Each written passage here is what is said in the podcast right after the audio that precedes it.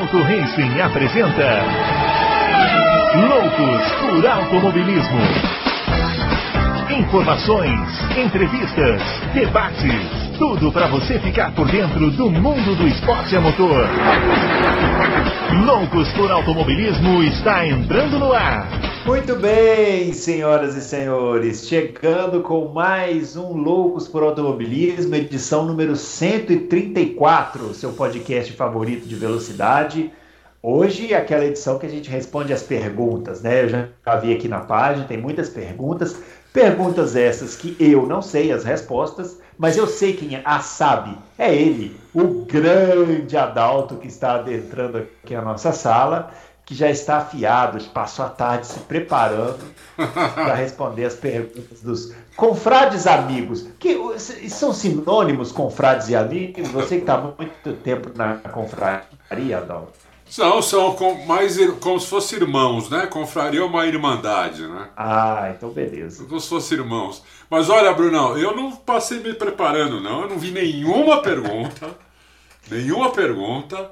Porque, é assim que a gente gosta. É, hoje, hoje eu, eu consegui bater um papinho, né? É, e coloquei algumas coisas aí no site. E Sim. Então eu não vi nada, espero que não me pegue de calça curta. Ah, é, será? Espero que será? não me pegue de calça curta, porque, puta, não deu pra ver nada, nada, nada, nada, nada. É, tem, tem, temos perguntas, temos perguntas. Eu tenho uma pergunta para você, Bruno. Eita, vamos lá. Você vamos que veio de Minas Gerais, ah. como está sentindo esse friozinho polar aqui de São Paulo? Nossa, vou te falar, viu? Eu, eu vou te confessar o seguinte, eu gosto de frio, sempre gostei de frio. Mas, assim, para quem tem filho pequeno, não é muito aconselhável, não. Como essa é uma situação que eu estou enfrentando agora, né, pela primeira vez, né? Então estou aprendendo aí. Mas tivemos que adaptar algumas coisas, tipo comprar um aquecedor, né, antes que o moleque congele e se torne uma pedra de gelo. Mas, de, tirando isso, está tudo bem, né? E tá frio. Como tá frio. Parece que vai melhorar agora, mas, porra... Eu tô com um aquecedor ligado aqui na minha, na minha Bate-Caverna, porque aqui é, é, é, parece uma geladeira esse, esse meu escritório. É. Não tem condição. É. É o que eu posso dizer é que eu tô com medo da conta de luz. Que é. além, além disso tudo ainda, tem, ainda teve um aumento. Teve né? um então... aumento, é. É. Ah, Prepara o bolso aí, porque é. vem chumbo. Muito bem. Bom, para me ajudar a pagar a conta de luz, eu e o Adalto, você pode se inscrever aqui no nosso canal, dar joinha no nosso vídeo, né? Compartilhar. Isso. E lembrando, os nossos twitters estão aparecendo aqui embaixo, o meu arroba BrunoAleixo80, o do Adalto, o arroba Adalto Reis, o Fábio Campos não estará aqui hoje com a gente, é o arroba CampusFB. Vai lá seguir a gente, que a gente também fala umas bobagens lá no Twitter. E vamos parar de conversa fiada, né? Vamos começar a responder as perguntas do pessoal, porque afinal de contas é para isso que eles vieram aqui, né? Não é para ver as nossas caras, né? Com certeza não. Exatamente. Bom, primeira pergunta hoje é do Braia. Braia, Adalto, vocês têm alguma informação ou até mesmo suspeita de que essas alterações que estão sendo feitas em circuitos da Fórmula 1 têm alguma ligação com os novos carros da Fórmula 1 em 2022? Se essas novas configurações de traçado se encaixam melhor no perfil dos novos carros e porque esse tipo de, porque esse tipo de coisa eu acho que já deveria ter sido feito faz tempo, a opinião dele. E só deveriam fazer agora na última temporada dos carros atuais. Só decidiram fazer agora na última é, temporada dos carros atuais. E aí, Adalto? Não, é, boa pergunta do Braia. É, já devia ter sido feito no, há, há, tempos, né? Algumas alterações. Inclusive essa que fizeram em Abu Dhabi, eu não sei se vai surtir muito efeito. É, eu, eu até diria que eles estão fazendo pensando até nos carros desta temporada é. do que na próxima, porque estão pondo mais reta, né? É, é. Eu, eu, eu, eu, não sei. Eu, eu acho que deviam ter feito já há mais tempo também. E, e essa segunda pergunta que ele faz, esse assovio aí, é da turbina. É, é da turbina. Todo carro, todo carro com turbina não pequena, né? Turbina muito pequena não dá esse assovio assim, não dá para ouvir. Ela até dá se você tiver com o ouvido ali. Mas como é que você vai pôr o ouvido ali com o carro com o motor lá cheio? Não dá. Então, é, com uma turbina grande, faz esse assovio. É, é bonito, né, meu? Esse assovio do, do, do turbo. Eu sou apaixonado em carro turbo. É, eu, eu, eu, gosto também do. do eu, eu gostava também dos, dos motores dos V10 antigos, sem também, turbo, também. também, também gostava. Mas tudo bem, né? Pelo menos tem o assoviozinho lá para é que Vamos lá. É que, Bruno, a pegada que dá a turbina, rapaz, quando ela entra, é uma coisa de doido. Nossa senhora. Meu carro agora está com 400 cavalos. Quando, quando Você entra... foi lá mexer, né? Você é. foi lá mexer, né? Quando entra o é. segundo estágio da turbina, sai da frente, que o carro que parece que vai decolar, meu. Sei. Muito bem. Vamos lá. Adriano Aguiar. Depois ele chega aqui e fala assim: Não, meu, meu carro deu um tanto de problema, estou gastando uma fortuna para consertar. Um dia nós vamos falar desses bastidores aqui. Adriano Aguiar pergunta: se o carro da Mercedes tem como aerodinâmica, tem como aerodinâmica, ele tem. Co nossa, peraí. Tem como a aerodinâmica ser baixo, deve ser aqui. Tem como ele abaixar mais sem muitas modificações? Mandou um abraço aqui para mim. Muito obrigado. Ele está falando aqui: mulher não é parente, mas filho sim. Pô, sacanagem. é... Olha, o, eu, eu acho que o Adriano quis dizer abaixar a traseira, né? Sim. Quer dizer, hater, quer, né? dizer, abaixar a frente e levantar a traseira. É. É, é, não, não pode, porque se levantar a traseira desse carro, aí ele fica mais difícil ainda de entrada de curva, entendeu? Se levantar a traseira dela. Porque ela, ela, tá, ela já perdeu né, um apoio que ela tinha ali é, aerodinâmico. Né? Carro é super baixo, super plano, para tentar selar no chão, um difusor que, que a, que a Mercedes tinha diferente do, do atual, maior, raspando no chão praticamente, para selar, para tentar dar um, um efeito solo, né? É, que evidentemente não, não, não, conseguia, mas chegava um pouco próximo. É, o, o, projeto do carro é assim, então se ele baixar mais a frente e levantar um pouquinho a traseira, eu acho que deve piorar o carro, entendeu? Uhum. Eu imagino que piore o carro. O, o Dude já falou para mim que não adianta. Eles podem levantar uns 2 milímetros o carro, o máximo, a traseira. Muito bem, vamos lá. Comico. Não, não posso, não posso falar o nome Cuidado dele. que esse cara me pegou. É. Esse cara é, me pegou. pegou né? É o doutor Comico. É, do, é. grande doutor Comico.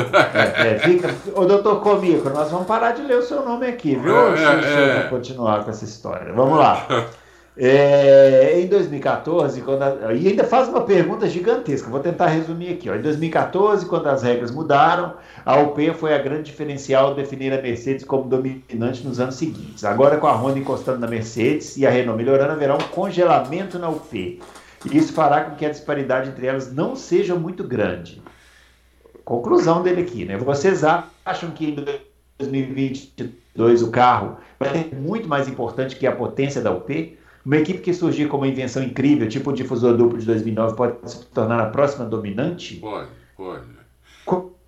No desenvolvimento do próximo ano, se a gente vê a Haas surpreendendo em 2022, é isso aí. Não, não, não, não, não vejo a Haas surpreendendo. Eu acho que quem pode surpreender aí são, são são as equipes maiores. Né? A, a, a Haas, ela, ela, o carro da Haas é, é feito pela Dallara é, com, com todas as partes possíveis que podem ser compradas da Ferrari. E a não ser que a Dalara tenha uma epifania aí. Acho difícil, acho difícil. É que o que ele falou aqui faz um pouco de. Faz um pouco, não, faz muito sentido, porque toda vez que tem uma mudança de regra muito significativa, pode ser que alguém. Pode ser que alguém. Não, pode ser que alguém pule, mas. Mas não. isso pode ser qualquer equipe. Qualquer é equipe. Que, que, que, é, é que... mais dinheiro, pulo de gato. Mas é que as equipes com, com com técnicos, engenheiros melhores, ela, elas têm muito mais.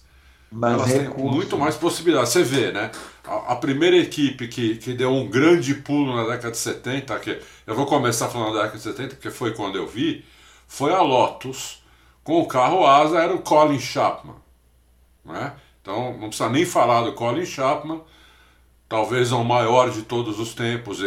Depois você teve um pulo é, na McLaren, quando ela, quando ela inventou o, o monocoque, é, né? que as outras não eram monocoque, é um monocoque, o monocoque de fibra de carbono. Esqueci o nome do engenheiro agora, também um monstro. Depois você teve um pulo na, na, na Williams, quando a Williams inventou a suspensão ativa, que era o Patrick Head, também não está mais na Fórmula 1. Depois você ah, teve. Hã? Aqui, ó, o, o, o, engenheiro que fez o modelo da McLaren que está falando aqui foi o John Barnard. Isso, John Barnard. Depois você, te, depois você teve o Patrick Head fazendo a suspensão ativa. Ah, incrivelmente, a Ferrari, o domínio da Ferrari, não teve uma bala de prata, foi o conjunto mesmo, que era aquele engenheiro sul-africano Rory Barney. Rory Barney. É, que o carro, o carro era maravilhoso, mas não, não tinha uma não tinha uma bala de prata. Depois você teve o Adrian Newey com, com o difusor soprado. Você, quer dizer, mentira, em 2009 você teve o Ross Brown ah. com difusor duplo. Aí você teve o Adrian Newey com difusor duplo soprado. Né? E acabou as balas de prata. É. Né? E só para complementar, né, as pessoas podem falar assim: ah, mas a Brau não tinha dinheiro e achou o difusor duplo. O difusor duplo, quem achou foi na época da Honda, né? É, a eles... Honda estava lá colocando dinheiro e desenvolveram o difusor duplo. Só que com a crise lá, do, daquela crise de 2008, eles falaram assim: ah, é, vou é. mexer com isso aqui não, e saíram. É, e saíram. Então agora você pode até ter uma bala de prata ano que vem, mas vai vir de algum grande engenheiro, não de um mero desconhecido, entendeu? Ah, isso aí. Eu acho que é isso. Muito bem, vamos lá. Adalto, Fabiano Aroeira de Almeida. Adalto, você já cravaria o P Honda como a melhor da Fórmula 1? Não, não cravo. Apesar que, eu não sei se deu tempo de você de você ah. ler, Bruno, ou até o ah, Fabiano. O Fabiano, é. quando fez a pergunta, não tinha, não tinha visto ainda. Agora há pouco nós colocamos um artigo aí, né? Sobre a turbina da Honda. Você, você deu tempo de você ler? Infelizmente. Não. Então, a, a Honda, para quem não sabe, ela, a Honda fabrica avião também, jatinho. É, já faz um tempo. Sim. E ela fez uma parceria com a GE para elas produzirem uma turbina, que é uma turbina muito potente e super econômica. Né? Então, é, é, um, uma das coisas que a Honda melhorou foi a própria foi a turbina. Ela usou a tecnologia que ela está usando na, na fábrica de aviões dela, que chama Honda Aircraft Company, que é nos Estados Unidos, no, no estado da Carolina do Norte. Né? A, a, nós colocamos isso hoje. Então, quer dizer, uma, é, ela tem uma turbina hoje que talvez seja a melhor turbina de todas. Em compensação, ela perde um pouquinho no, no MGUH da Mercedes. Então, é, é, é possível que os motores estejam muito parelhos mesmo, né? É, não, não dá para ter certeza qual, qual, motor, qual motor é melhor, apesar do vídeo com a, com a, com a sombra do Verstappen. Não sei se você viu esse vídeo também. Você vi, viu? esse eu vi. Então, ali você vê que toda, em toda saída de curva, né, o Verstappen estilinga de um jeito impressionante, né? Mas ali pode ser um mapeamento de motor, pode ser outras coisas, não é, não é só a turbina ali, entendeu? Então, temos que ficar atento, não dá para cravar não. Muito bem, ó. O William Alves de Almeida fez seis perguntas. Nossa. Seis perguntas, seis. Como hoje eu estou muito legal, o frio congelou aqui os meus neurônios, eu estou sendo uma pessoa legal, eu vou escolher três. Mano. Atenção, hein? Isso é uma colher de chá que eu não dou para qualquer um, hein, senhor William? Eu vou escolher uma pergunta sobre pilotos brasileiros, uma pergunta sobre prestação de serviços, que nós vamos ajudar aqui mais pessoas, e uma última consideração aqui que ele fez sobre o carro que ele considera o mais bonito da história. Tô. Muito bem, primeira pergunta: o quão caro é ter um piloto na Fórmula 1 que os, que os brasileiros não conseguem um patrocínio e por que as empresas brasileiras não apoiam pilotos brasileiros? E aí, Adalto? É, é muito simples. Um, um piloto para entrar na Fórmula 1 que não seja de uma é, de, programa. de, de um programa, né, Júnior, uh, ele precisa de 15 a 20 milhões de dólares de patrocínio. E ele tem que ser bom, né? Ele tem que ser bom. Não, porque senão você precisa de 50 milhões, você precisa virar quase que um sócio da equipe. Né? Com, com 20 milhões de dólares de patrocínio, um bom piloto de Fórmula 2, de Fórmula 3, mas principalmente de Fórmula 2, por exemplo, o piloto que nós temos hoje na Fórmula 2, ele é um bom piloto, né? O Drogovic. O Drogovic. Mas ele não é de nenhum é, de nenhum programa júnior, né? E ele não é um fenômeno. Isso não é um demérito porque não tem nenhum fenômeno na Fórmula 2. Nem ele, nem ninguém, nem na Fórmula 3. Eu não vejo nenhum fenômeno hoje nas categorias de base. Mas ele é um piloto top, entendeu? Mas como ele não é, como ele não é de nenhuma é, nenhum programa de equipe, ele precisa de uns pelo menos 15, 20 milhões de dólares por ano para entrar. Né? Alguns pilotos brasileiros, muitos pilotos brasileiros já conseguiram isso em outras épocas, né? É, e precisa disso de pelo menos dois anos, porque o piloto precisa ter no mínimo dois anos, porque o primeiro ano é, é de adaptação. Né? É uma categoria muito, muito, muito, muito mais rápida do que a Fórmula 2, do que qualquer outra, muito mais difícil, a tocada é muito sofisticada tem uma pressão muito grande, o primeiro ano tem que dar um desconto, é lógico, ele não pode tomar a sua total, mas ele vai cometer erros, vai fazer umas besteiras. Precisa no mínimo de dois anos, o ideal é três. Então você precisa achar a empresa disposta. Hoje o dólar está cinco reais. 20 milhões de dólares são 100 milhões de reais. Então você precisaria de empresas grandes dispostas a fazer isso, dispostas a fazer isso, entendeu? É, eu, eu, eu até falei no final do ano passado, Drogovic esse ano ele pode até ser campeão, né? Não sei, é, pode acontecer, ele pode ganhar várias corridas e ser campeão. Se ele não tiver um patrocínio, mesmo sendo campeão, ele não vai para a Fórmula 1. Muito bem, respondido. Ó, agora a segunda pergunta. Moro no interior da Bahia e sonho ir para Interlagos. Estou me programando para ir no ano que vem. Qual o melhor setor em um preço médio e seguro para ir com a esposa e amigos e se há alguma empresa que faz todo o processo de hotel aéreo e ingressos? Ah, que eu saiba, Olha, tem, tem várias. Tem várias, né? Isso é uma prestação de serviço, por isso que eu coloquei essa pergunta. Tem várias, tem várias empresas que fazem. Na sua cidade deve ter alguma empresa de turismo que faz isso, né? Compra o pacote. Agora, ó, ó o meu conselho, eu, o conselho de quem já veio de outra cidade para Interlagos é não faça isso, não precisa.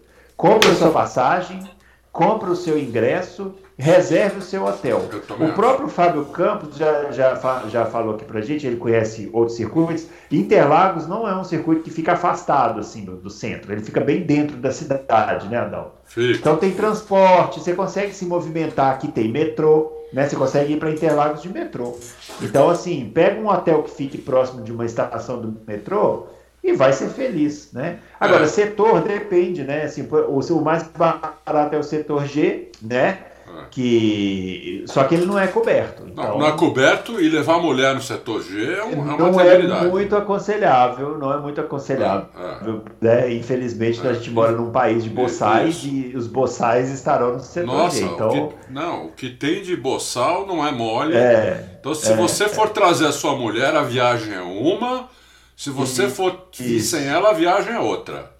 Se você for trazer sua mulher, eu tô falando isso, gente, com dor no coração, porque é. não é o certo, mas infelizmente o melhor, o mais confortável para vocês é gastar um pouquinho mais no ingresso e ficar isso. num setor um pouco mais tranquilo, é, né? Isso, exatamente. Um, é. um setor coberto ali perto da reta, ali na reta de chegada que Isso, não é tão bom porque você não vai ver a pista toda como vai ver no setor G. É, então, Interlagos tem uma característica que é o seguinte: o prédio que fica em frente, os boxes, ele tampa a visão da pista. Então, é. o, o, setor G, embora seja o mais barato e descoberto, ele que dá a melhor visão da pista. É. Embora não dê para ver a reta, mas você vê a, o resto da pista inteira. Já se você ficar no setor A, é. ou sei lá, que, o setor B, né, ali, ali próximo da reta você vai ver os pitstops e tal, mas não vai ver o resto da pista. Então são, são escolhas aí que você tem que fazer, né? E, e hotel, mas... William? Hotel, Santo Amaro, Isso. O, o Bru, no máximo Brooklyn e, e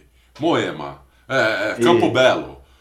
Não, Moema também dá. Tem, Moema tem também estação dá. de metrô, É. tem estação de metrô perto, e agora tem, né, em Moema. É, É Moema tranquilo, também inclusive é, tem ligação das, das linhas lilás que passam aqui na Zona Sul até a linha que vai para Interlagos, tem uma, uma baldeação só, então é, é então, muito fácil. É né? tranquilo. é.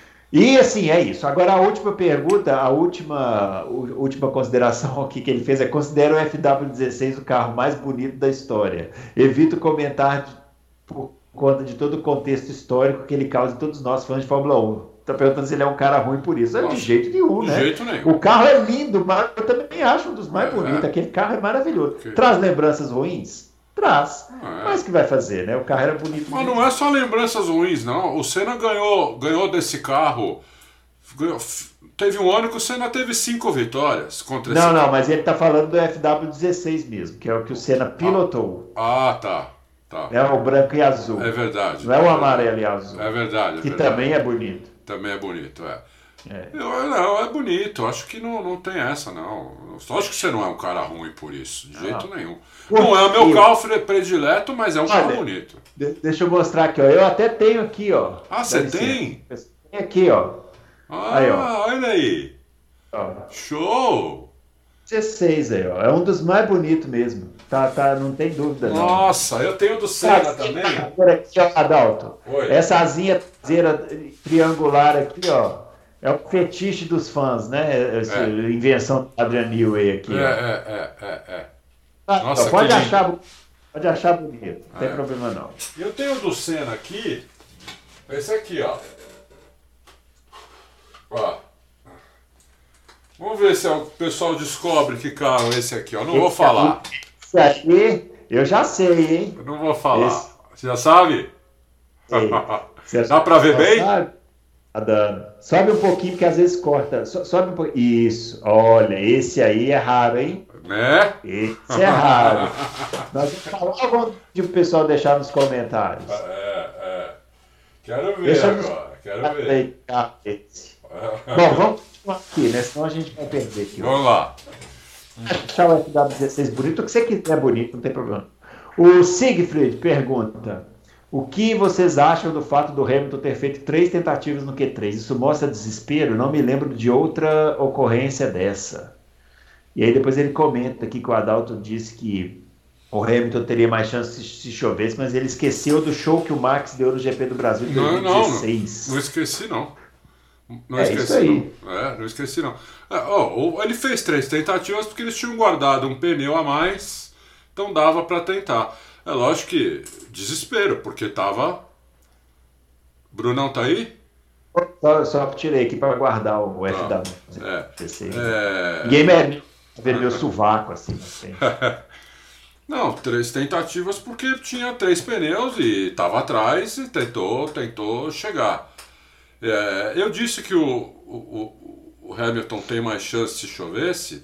Eu continuo dizendo isso. Não esqueci nada do, do show que o Max deu no GP Brasil 2016. Mas talvez você, Siegfried tenha esquecido dos 20 shows que o Hamilton já deu na chuva. Então, entendeu? Então o Hamilton dá show na chuva em todas as corridas, em todas, desde o ano que ele entrou. O primeiro show dele foi no Japão, se eu não me engano, em Fuji, 2007, né? é, dando um cacete só no Fernando Alonso, só, só nele, só no Fernando Alonso. Ele tava É, em dando- todo mundo, né? Aquela corrida acho que ele ganhou, sei lá, com 30 segundos de É. vantagem. Exatamente. É, ano, ano de estreia dele na Fórmula 1. E de É. lá pra cá, todas as corridas com chuva ele deu show, entendeu? E o Verstappen é muito bom na chuva, mas eu ainda sou Hamilton. Eu, e aposto dinheiro no Hamilton se eu tiver certeza que vai chover. É isso aí. Dan José, vocês não acham que o diferencial da Red Bull está atrás do volante do carro número 33 e talvez a queda do rendimento da Mercedes esteja na idade que está chegando para o Hamilton? É uma pergunta difícil essa, né? Porque é uma é uma pergunta, uma a resposta vai ser uma resposta empírica, né? Porque eu acho que eles têm um nível muito parecido de pilotagem. É, Eu acho que o Verstappen já está acostumado, já falei isso. Falei isso no Loucos anterior, fazer, falei isso no outro Loucos que eu fiz sozinho. falei nos vídeos, o Verstappen ele está acostumado com um carro imprevisível entrada de curva.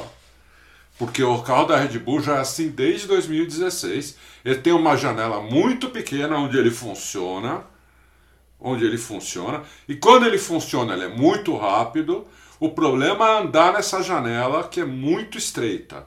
Esses caras desse ano, esse regulamento desse ano, fez com que os, todos os carros ficassem parecidos com o carro da Red Bull em entradas de curva. Um carro imprevisível também, um carro que, dependendo da curva, ele sai de frente, dependendo da curva, ele sai de traseira. Então, os caras estão com essa dificuldade para guiar esse carro, sendo que o Ricardo é o maior exemplo disso. Né? Ricardo perde, pega. A, a, a McLaren até já mostrou. Não mostrou, né? Mas deixou muito evidente isso, né? que pela te telemetria o problema do Ricardo é entrada de curva, totalmente, entendeu?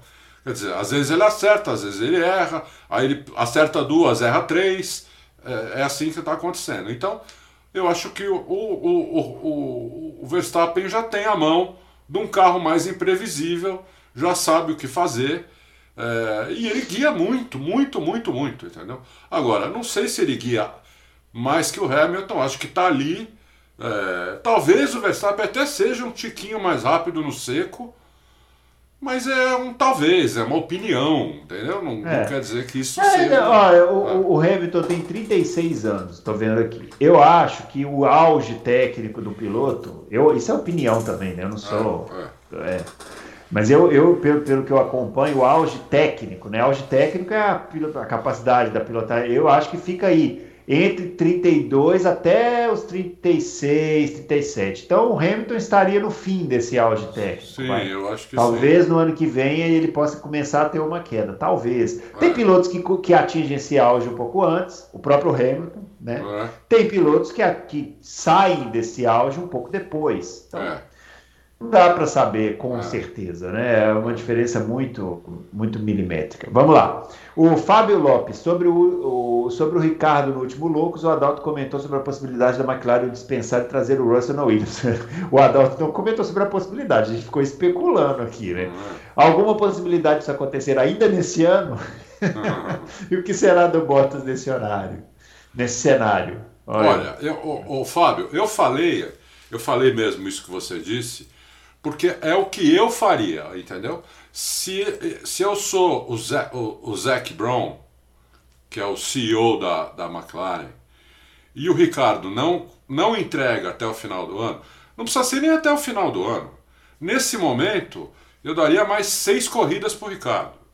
Entendeu? Seis, sete corridas, que nós já temos oito, mais seis corridas, 14, 15 corridas, vai.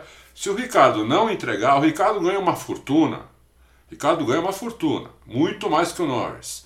Ricardo veio como para ser o piloto da equipe. Ele veio para trazer experiência, trazer velocidade, trazer, uh, trazer o que ele aprendeu na Red Bull, o que ele aprendeu na Renault, né? o que ele aprendeu nas equipes que ele passou, que ele sempre, sempre foi ali. Nem o Verstappen deu pau nele. Outro dia eu vi Neu colocando número aí. Nossa, absurdo, né? Sem considerar as quebras, sem considerar que naquela época quebrava pra cacete o, ca o carro da, da Red, Red Bull. Bull. Ricardo não tomou pau do Verstappen, não. Ricardo andou. Não, acho que teve um ano, eu não sei se foi 2017 ou 2018, que o Ricardo ele quebrou as últimas seis corridas, ele quebrou assim em todas. Em todas. Teve, é. uma, teve um ano contra o Kvyat, ele teve sete quebras a mais que o Kvyat. E nego fala que ele tomou pau do Kvyat. Quer dizer, Sabe? É, é, os caras pegam a tabela, a tabela Excel ali, o, né, a tabela do campeonato e falam, não, esse é melhor, é. esse é pior. Sabe? Brincadeira. Então, é dizer, o grande problema de comentar por tabela. É, né? é. Então, o, o, o, eu acho que o Ricardo, eu gosto muito dele. Ele é um dos pilotos mais simpáticos do grid. Eu torço bastante que ele, que ele reverta essa situação. Mas se ele não reverter, e se eu sou o dono, se eu sou o CEO da McLaren, e ele não reverte essa situação, e eu vejo o Russell dando sopa, ou seja, a, a Mercedes não vai pegá-lo, eu vou lá e faço uma proposta. Eu vou lá e faço a proposta. Eu sou, sou, sou, sou louco agora. Deixar um, um avião desse na Williams, Louco o senhor é, né? Só que é louco por automobilismo. Por automobilismo. Boa. Boa, é. boa. Muito bem, ó. Vamos...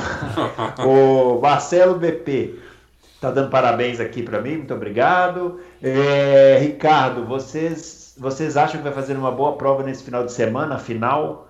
E Silverstone, as, Silverstone, as equipes que reclamaram com a FIA sobre parque fechado durante a corrida curta, inviabilizando a manutenção de suas embreagens, terão suas embreagens, terão o pleito atendido ou não?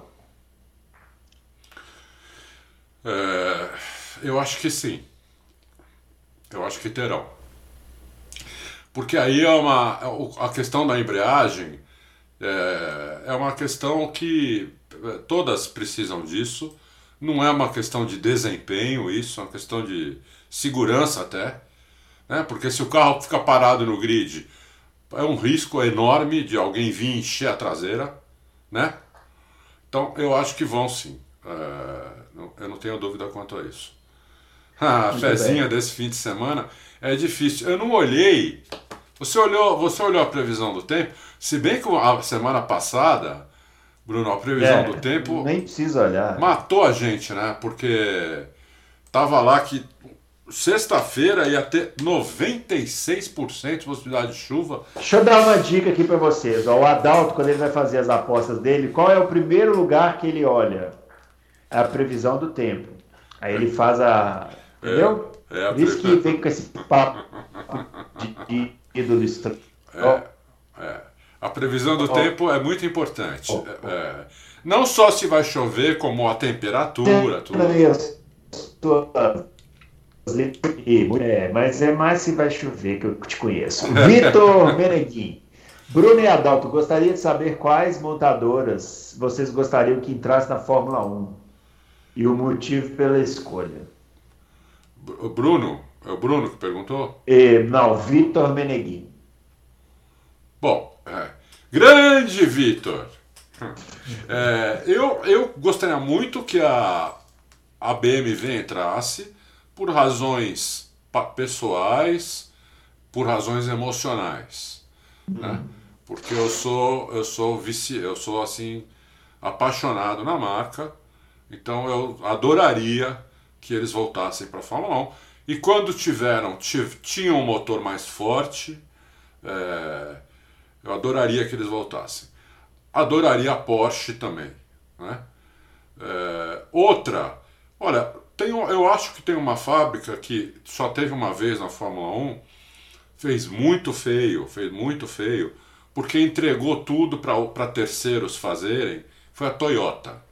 Eu não uhum. vejo a Toyota entrando na Fórmula 1, não vejo, mas é, é uma, é uma, é uma empresa que faz carros de, altíssimo, de altíssima qualidade, de altíssimo nível. Eles têm um carro esportivo que é um dos melhores do mundo, é, nem tem aqui no Brasil, custa uma fortuna, é, mas quem, andou, quem já andou nesse carro diz que é uma coisa simplesmente maravilhosa. E é isso. É, eu adoraria, de todos, eu adoraria a BMW, a BMW a Porsche. É, podia ser a Audi também, mas assim, eu acho que se entrar a Porsche não entra a Audi, porque são do mesmo grupo, né?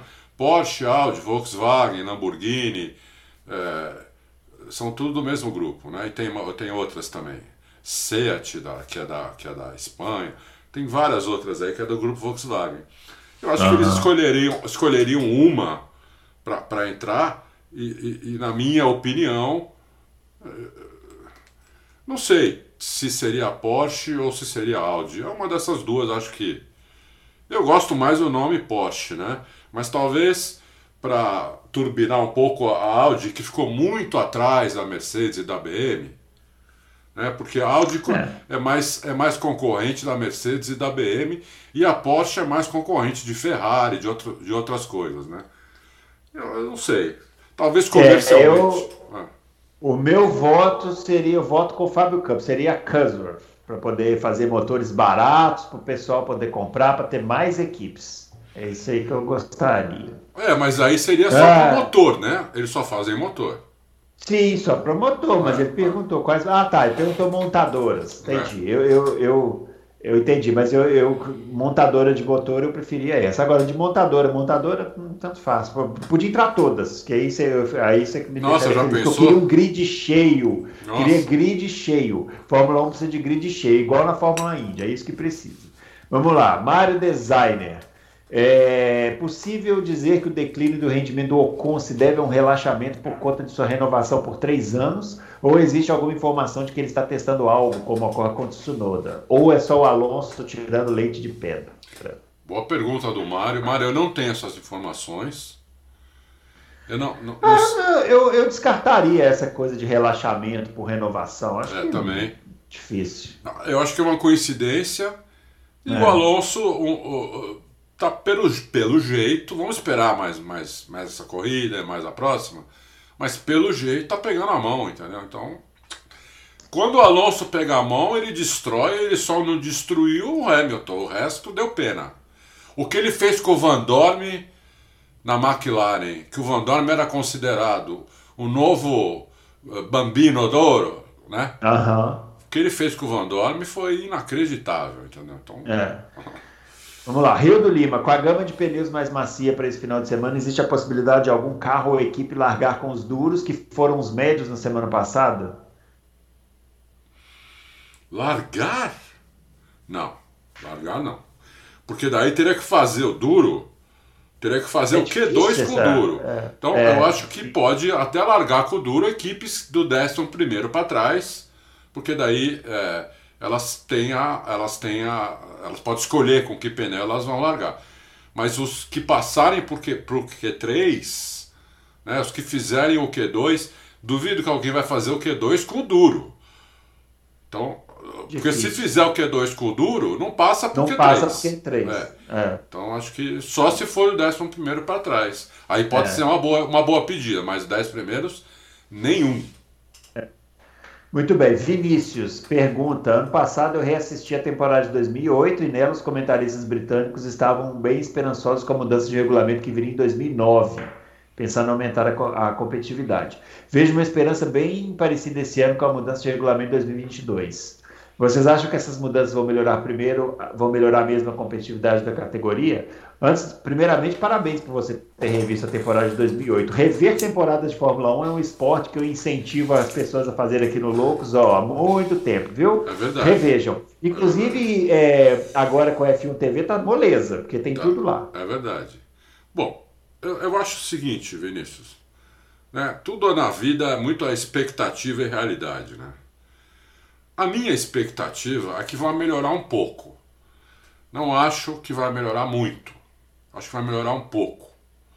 É, a Fórmula 1, eu, eu acompanho a Fórmula 1 desde 1972, que eu ainda não tinha tanto discernimento assim, porque eu só tinha 10 anos de idade. Então vamos contar final da década de, de 80, vamos começar a contar para, sei lá, da década de 70, lá para lá para 79 quando foi a última corrida, inclusive aqui em Interlagos, depois foi para o Rio de Janeiro, é, que eu já tinha mais de 100 já tinha aí 18 anos de idade, a Fórmula 1 nunca foi uma categoria com corridas, com sequência de corridas pegadas. Nunca foi. A Fórmula 1 sempre, porque é uma categoria onde cada um constrói seu carro. Né? Então não é uma categoria monomarca. Então os carros são diferentes. Cada um constrói de uma maneira. Nem todos os carros têm o mesmo motor, então já tem outras diferenças. Né? Os pilotos têm diferenças sutis entre eles, mas a Fórmula 1 é sutilezas. Então, eu acho que não vamos ter uma categoria como é, é a Fórmula 2 ou a Fórmula 3, que os carros são todos iguais, né? basicamente. Mesmo assim, você tem sempre as equipes que ganham, você tem as equipes grandes, as equipes pequenas, que sempre andam na frente. Por quê? Elas têm mais dinheiro, elas têm técnicos melhores, né? Tem mesmo, que nem na Indy, que é uma categoria monochassi, só tem dois motores, e são sempre as mesmas equipes que ganham o campeonato há 20 anos. São sempre as mesmas. Você tem algumas corridas que outras equipes ganham, ganham uma corrida ou outra. Mas o campeonato são três equipes Bruno, me corrija se eu estiver falando besteira, mas são três equipes que ganharam os últimos 20 anos da categoria. É, Ferrari, Red Bull. É, não, não, Indy eu tô falando. Indy. A Indy, desculpa. É, Indy. Sim, sim. É, é, basicamente quem ganha campeonato é Penske, a... Chip Ganassi e Andretti. Ganassi e Andretti, é. Entendeu? Que é uma categoria quase monomarca, porque o chassi é igual, só tem motor que é diferente. E só tem é, dois motores. A diferença que você está falando é a seguinte, na Indy não é tão incomum que alguém vá lá e belisca alguma coisa. Isso, belisca uma, uma corrida. Na, na, na, Fórmula 1, isso é muito incomum. Muito incomum. Qual, qual, qual, foi a última vez que a gente viu uma vitória assim improvável? Acho que Maldonado, 2012. Maldonado, não, o ano passado o Gasly. Gasly, Gasly, 2000, Gasly. 2020. É. Isso Gasly. aí. É, mas, ou, ou seja, a última tinha sido o Maldonado em 2012. É. E o Gasly em 2020. Isso. E mesmo assim não foi uma, apesar que a vitória do Maldonado para mim é a vitória mais mais assim esquisita que porque ele não ganhou por acaso, ele ganhou, foi lá e cravou todo mundo. É, né? ele só teve uma, uma vantagem, né? Porque ele largou na quem tinha feito a pole era o Hamilton. É, mas ele largou em segundo. Para mim largar em segundo já já era um estouro, já eram né? feito, já eram feito é, largar em segundo. Porque, assim, é. mas enfim, eu imagino, nós estamos falando de uh, oito anos de distância entre uma vitória improvável e outra. Na Indy isso não acontece. Né? Na Indy você pega um, um Tony Canan naquela equipe do Jimmy Vasser, vai lá e belisca com 500 milhas. O outro vai lá né, na equipe do Bob Hayhall, ah, pega outra vitória. Sim. Sim. campeonato é isso mesmo. Campeonato é. é quem tem mais recurso. Quem tem mais recurso, entendeu? Quem tem mais técnico. Quem tem mais recurso tem técnicos melhores, engenheiros melhores. Então eu acho que vai melhorar a Fórmula 1, vai porque os carros vão conseguir andar mais perto um do outro. Então só isso já faz com que a coisa melhore. Mas não vai virar uma. Não vai virar uma. Você quer ver pega mesmo, tem que vir aqui em Interlagos. Campeonato Paulista, não sei nem se está tendo, acho que depois da pandemia parou tudo. Mas eu já vi muita corrida aqui em Interlagos, inclusive de Fusca, 60 carros. Ah, o ouvinte, o ouvinte que perguntou aqui sobre Interlagos, é, a gente, pô, tem Interlagos, é muito legal assistir a Fórmula 1, é maravilhoso. Mas as melhores corridas do fim de semana são as antes da Fórmula 1. Sim. Os caras metem uns Maserati na pista lá, aí o pau é. come bonitamente, é. né? Então, você vê quatro carros na reta de Interlagos, é, um do lado do outro, para disputar a vitória. É, Quem vai frear depois para entrar no S do Senna? É, isso é espetacular, entendeu? É. Mas é isso, isso, não é, isso não é Fórmula 1. A Fórmula 1 é diferente disso. Entendeu? Então, é. vamos, vamos ter, ter uma expectativa que vai melhorar um pouco, porque se você melhorar bastante, você vai ficar feliz. Se você tiver uma expectativa que vai virar um tiroteio todas as corridas, você vai ficar. Eu acho que você vai ficar Frustrado. Vamos lá, Francis Leias. Hoje em dia, os carros automáticos não aceitam que o motorista mude de marcha, se a rotação e velocidade do veículo não estiver exatamente no tempo certo.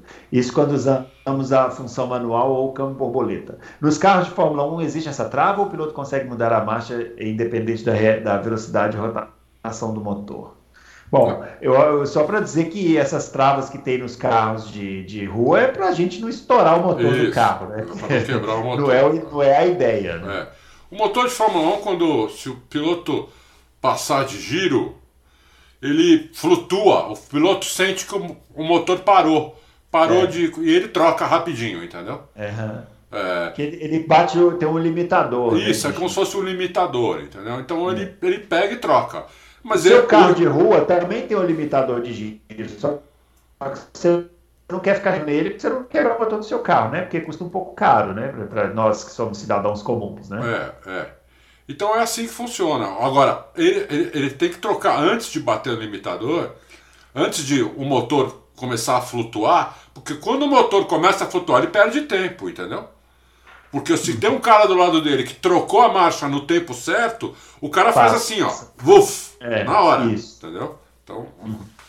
É isso. É isso. Uhum. Fernando Paixão, dá parabéns aqui para mim, obrigado. Tô acelerando agora para a gente poder atender todo mundo. Mesmo não sendo adepto da futurologia, gostaria de, de, aproveitar o gancho do último episódio. Segundo o raciocínio do Adalto sobre o Russell na McLaren, imaginando que Bottas não fique, podemos pensar que Ricardo poderia ir muito bem para a Mercedes seria até, na minha opinião, mais valioso que o Russell no momento. Ele tem muita experiência, está devendo demais esse ano e de repente pode se achar com o carro, coisa que não fez até agora no bólido atual. O Russell poderia, nesse meio tempo, ficar numa equipe ótima e ainda ganharia um pouco mais de rodagem, sem ficar no fundão.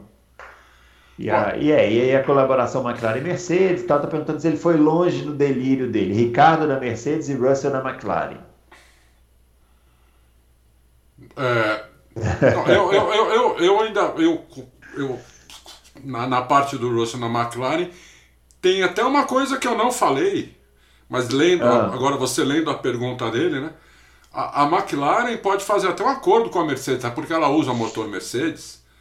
Vai falar, para você não perder o Russell para outra equipe, de repente para a Red Bull, para outra equipe qualquer, que não tenha nenhuma, nenhum vínculo com vocês, é, Deixa ele um ano ou dois lá com a gente, antes de você pegar, porque ali ele vai andar no, no tiroteio e vocês vão ver o que ele é capaz de fazer andando ali em terceiro, quarto, quinto, como está andando o Norris, por exemplo, né?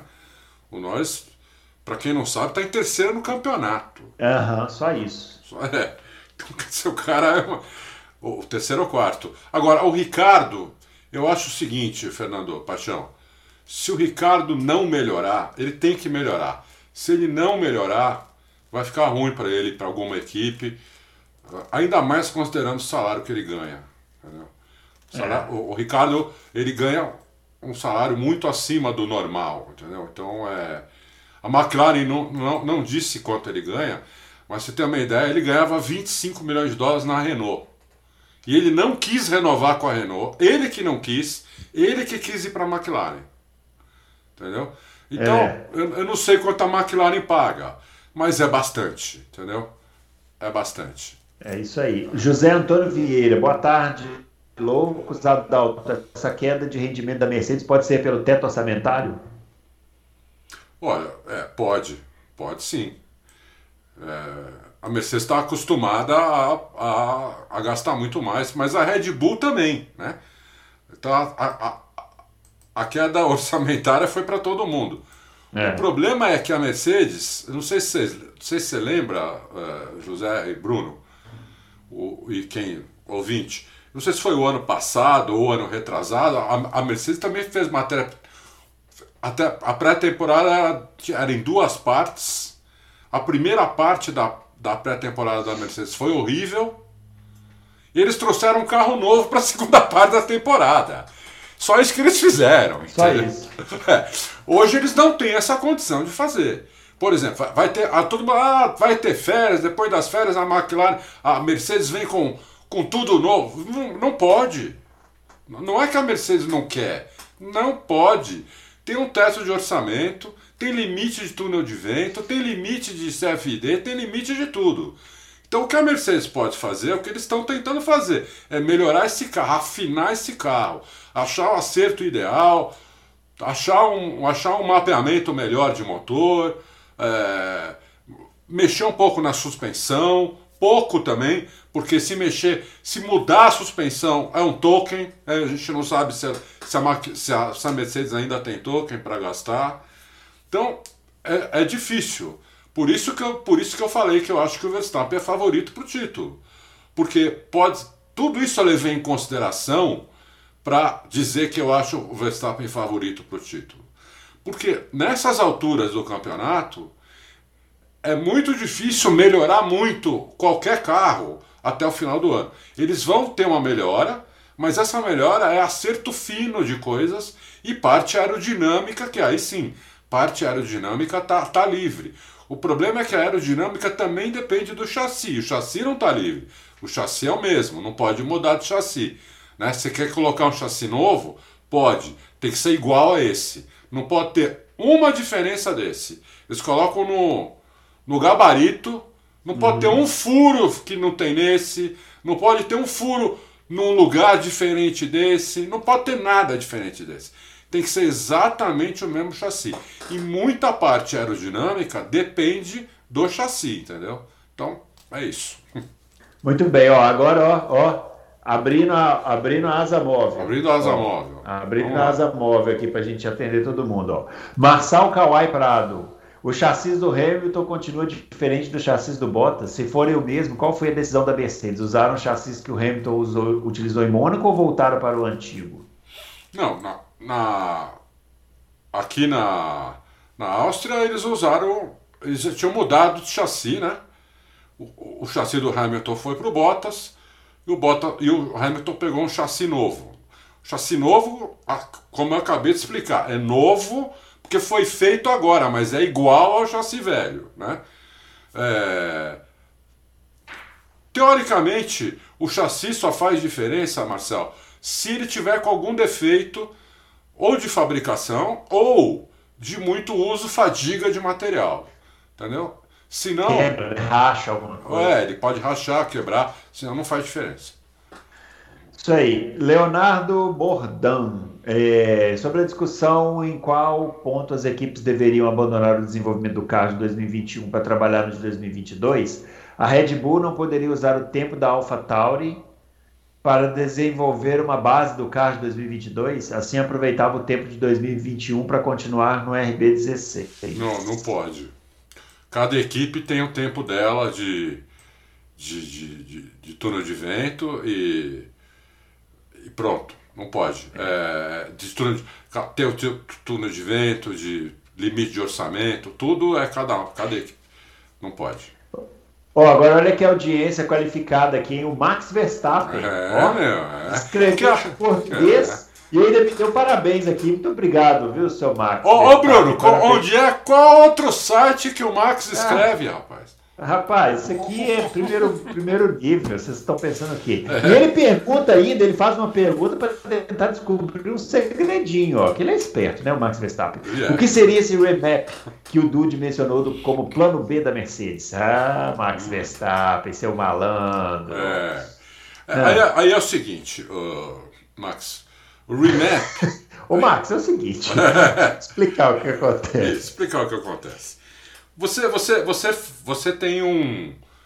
Você faz. O motor, ele tem uma. Até o motor de rua é assim. Né? Ele sai de fábrica com uma, um mapeamento. Né? É lógico que o carro de rua ele sai com um mapeamento bem maneirinho, porque o carro tem que durar 100, 200 mil quilômetros. Um, né? Teoricamente, um carro, quando você compra um carro zero bala, ele tem motor para 200 mil quilômetros no mínimo se você cuidar bem, trocar óleo, água. É. Fórmula 1 é a mesma coisa. Eles têm um remap para eles têm um mapa, mapeamento de motor para cada pista, que eles consideram ideal. Eles consideram ideal para o carro deles. O que aconteceu aí foi o seguinte: como eles viram que o Max Verstappen está estilingando na saída de reta, como você deve ter visto no, no vídeo que nós postamos uhum. hoje, em Sim. todas as saídas de reta, o Bottas chega na freada, é impressionante. Eles é. saem da curva, o Max estilinga. Aí o Bottas, na próxima freada, o Bottas chega de novo, eles saem da curva, o Max estilinga. Então, o que, que dá para entender aí? Que o remapeamento vai ser para aumentar, aumentar a potência em, em, em, em, faixa de giro média. Tipo, o Fórmula 1 hoje vai a 12 mil giros, mais ou menos sei lá, a partir de 5, 6 mil. 6 mil a 9 mil, eles, eles tiram eles tiram um pouco de potência para ficar mais fácil de entender. Eles tiram um pouco de potência. Eles fazem, por exemplo, injetar mais combustível e mais ar na faixa de 6 a 9 mil, para o carro ficar mais forte nessa faixa do que ele estava. Compensação, como tem um, um limite de 100 quilos por hora de injeção de combustível, você, você não pode passar isso, entendeu? Então nessa faixa de giro eles podem colocar um máximo de 100, 100 quilos por hora e tem que entrar ar suficiente no motor para fazer a combustão nessa, nessa faixa de giro. Eles podem também fazer a central eletrônica despejar mais potência elétrica nessa faixa de giro, entendeu? Então, é, eu acho que o remapeamento é esse. Entendeu? É isso aí, tá anotado lá, né? O Max deve estar tá anotando lá. Ó. É, Tiago Pimentel, a McLaren, a Mercedes testou algo no mapa dos motores da Williams na corrida passada, ou até mesmo na McLaren? Eu não sei, não, não sei. Eu não perguntei isso, então eu não sei. É, pode ser, mas eu acho assim. O que, a, o que a Honda faz com a AlphaTauri e a Red Bull é muito diferente do que a Williams tem do que a Mercedes tem condição de fazer tanto com a Williams quanto com a McLaren. Quanto com a McLaren quanto com a Aston Martin. Por quê? A, a, a Williams, a McLaren e a Aston Martin, elas compram, elas pagam o motor para a Mercedes. Elas são clientes da Mercedes, mas elas pagam e pagam uma grana. Já a AlphaTauri não, a AlphaTauri é do mesmo dono da Red Bull, e eles fizeram essa equipe, a AlphaTauri, para ser uma, um laboratório para a Red Bull. Então eles testam tudo lá. Tudo que eles podem, eles testam lá. Preferência com coitado. Quê? De preferência com o Tsunoda, né? De coitado. preferência com o Tsunoda. Não, Por isso esse... que ele fica tão nervoso no rádio. Isso, esse ano o Tsunoda está sendo uma cobaia total, total. É. Até pena. É isso. Isso aí. Rato do Indoor pergunta: as corridas curtas vão ser com tanque cheio ou já foi definida uma quantidade mínima de combustível? Não, vai ser a quantidade para para 100 km. Para completar, né? É, para completar é a corrida. É. E tem que aí. sobrar meio litro lá, um é, litro, é, pra, meio litro. fazer um a inspeção. Né? Exatamente. É. Edu Botafogo, vocês pedem. Vocês podem explicar essa urgência das equipes em decidir o quanto antes parar com o projeto de 2021? É blefe ou estão jogando a toalha antes do tempo? Hum. Olha, hum. o, o, o, Edu, o, Edu, esse regulamento desse ano já foi feito para as equipes pensarem cedo no ano que vem. Porque não, não, pode, não pode mudar o chassi do carro, não pode mudar, não pode colocar potência no motor, só pode, só pode é, mudar quando confiabilidade. Inclusive vai poder o ano que vem também. Né? Eles vão congelar o motor. É, dia, 20, dia 1 de janeiro de 2022 vai ter um novo motor da Fórmula 1 que vai ter 10% de, de é, combustível neutro em carbono. Então isso muda bastante coisa dentro do motor. E eles vão, durante o ano, se eles verem que o motor está com problema de confiabilidade, a FIA vai autorizar eles a arrumar esses problemas. Né? É a mesma coisa que está acontecendo esse ano, vai acontecer ano que vem. E depois vai acontecer em 2023 também, porque eles vão aumentar de 10% para 20%. Então, é, o carro esse, esse desse ano, ele tem, ele tem muito pouca coisa para melhorar, entendeu? É, do que ele já está planejado, porque o pacote aerodinâmico para cada pista, as equipes já têm, já fizeram, já está já tá na cabeça delas. Né? Algumas não construíram ainda, mas já está projetado para as pistas depois de agosto, por exemplo, vem uma sequência enorme de corridas a partir de setembro, né? Setembro, outubro, novembro, tem muita corrida. É, então, eles já têm tudo projetado, o que, que eles vão pôr no carro, dependendo das pistas, né? O que eles podem fazer é mudar esses projetos, entendeu? Porque o carro está apresentando problemas diferentes do que eles imaginavam. É, então, é, não é um investimento muito alto fazer isso. Então isso eles podem fazer. Agora eles não podem mexer no chassi, eles não podem colocar potência nova no motor. Entendeu? Então fica difícil eles eles a suspensão eles podem fazer poucas mudanças, né? O difusor da, da Red Bull, por exemplo, uma coisa, ah, uma coisa que eu queria falar e tinha esquecido, a Red Bull fez um fez um difusor diferente que ela estreou, não sei se foi na na França ou agora na Estíria. Eu não sei se chegou a ver, Bruno. Todas as saídas do difusor elas estão dentadas agora, elas não são mais planas. Hum. Elas são dentadas. Isso aí faz com que o ar tenha mais dificuldade em passar pelo difusor e quando ele sai do difusor ele sai com mais força. Hum. Isso aí, entendeu? Isso aí é uma coisa também para dar um pouquinho, mas é, é coisa mínima de dar um force, entendeu? E de coisa mínima em coisa mínima, de, de, de, né, a galinha enche o papo. Isso, é isso. Ó, para finalizar, o Renato de Melo Machado, nos carros do ano que vem, o lance de reiki vai mudar, vai ser anulado pelo efeito solo? Renato, eu acho que sim. Agora, é um achismo meu, eu, porque o reiki não combina com efeito solo, né? Efeito solo pede um carro no chão totalmente, da, da, da de uma ponta a outra. Né? Então, é, a não ser que eu, eu esteja muito enganado, ou tem algum engenheiro que é, da Fórmula 1, um, algum gênio que consiga fazer uma coisa diferente e ser melhor que os outros. Muito bem, é isso. Finalizando então a edição aqui de responder as perguntas, uma horinha cravado. Estamos dando show no tempo aqui, maravilha. Essa foi boa, essa foi boa. Essa foi boa. Então é isso. A gente esse fim de semana tem o GP da Áustria, tem a Fórmula Indy também. Né? Tem bastante coisa aí para a gente acompanhar e trazer aqui na próxima terça-feira. Não se esqueça do nosso joinha, não se esqueça de inscrever no canal, marcar lá o sininho.